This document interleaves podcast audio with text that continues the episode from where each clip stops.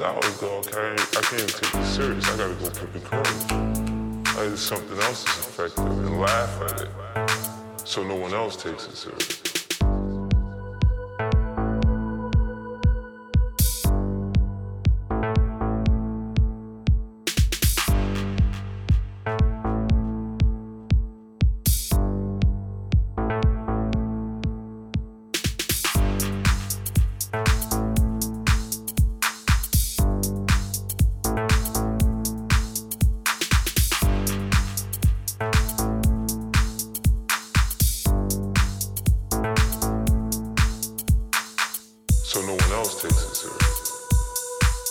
Know, because it- it's, no way. How could you attack that? Beer, then you can squash it. What do I? How to squash